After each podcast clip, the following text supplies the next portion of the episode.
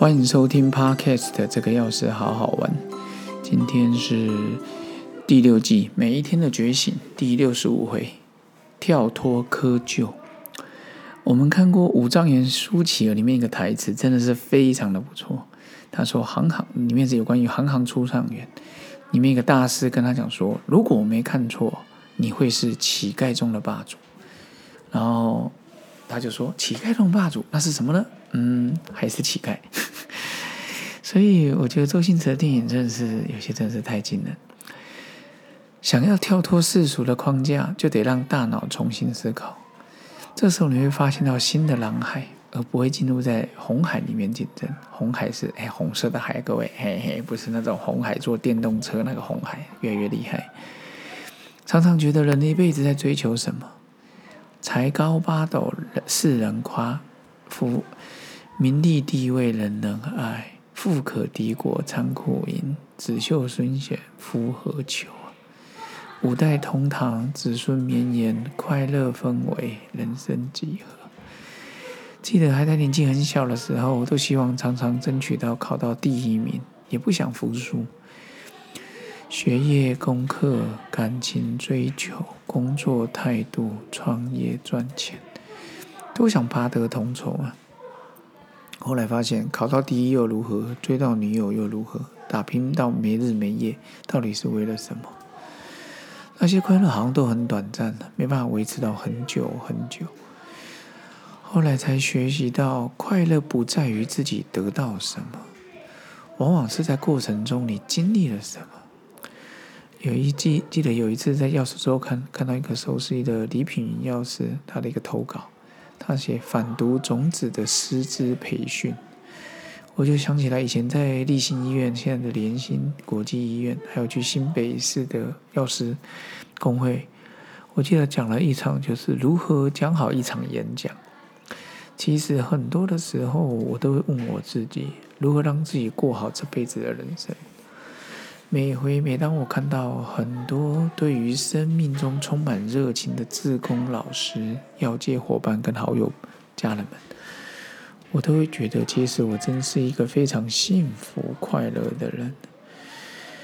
突然想起到一个令人尊敬的世界之王王贞治，全棒球全垒打王，他说过：“倾尽我们一生之力做好一件事，就是一个最大的幸福。”常常觉得日本把职人精神发挥到极致。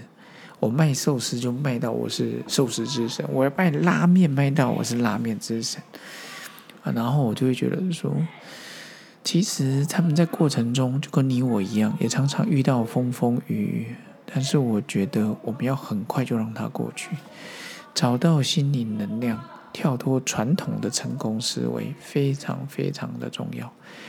它不会让我们浪费太多的精力在外界的追寻，专注到找到恒常喜乐的泉源，慢慢发现到心灵的能量，那股能量能传递到无穷无尽之处，整个身心灵都会被疗愈，从内而外又从外而内循环不息。其实今天分享的跳脱窠臼，我常说去跟现在的孩子们、国高中生聊，就说你们现在都是一零八课纲的学生们，我觉得这个时代素养考题对你们来讲真的是非常的好，它不再是强调我们过度的记忆背诵，而是你能了解它吗？所以现在哲学给我的想法其实有三个重点，第一个就是作者。他要表达什么？你能学习到多少？第二个重点就是他写的文字那个文本，你能体会多少？第三个就是读者的心态，我们自己能体会多少？其实都是丝丝入扣，环环相扣啊！你作者怎么写，你照做，你顶多变成他，你不会变成自己。文本文字是死的，要因材施教，因地制宜。你不能抱着一个佛经，抱着一本圣经就从头打到尾，不行的。我觉得不行。我觉得最后最重要的是读者的心态。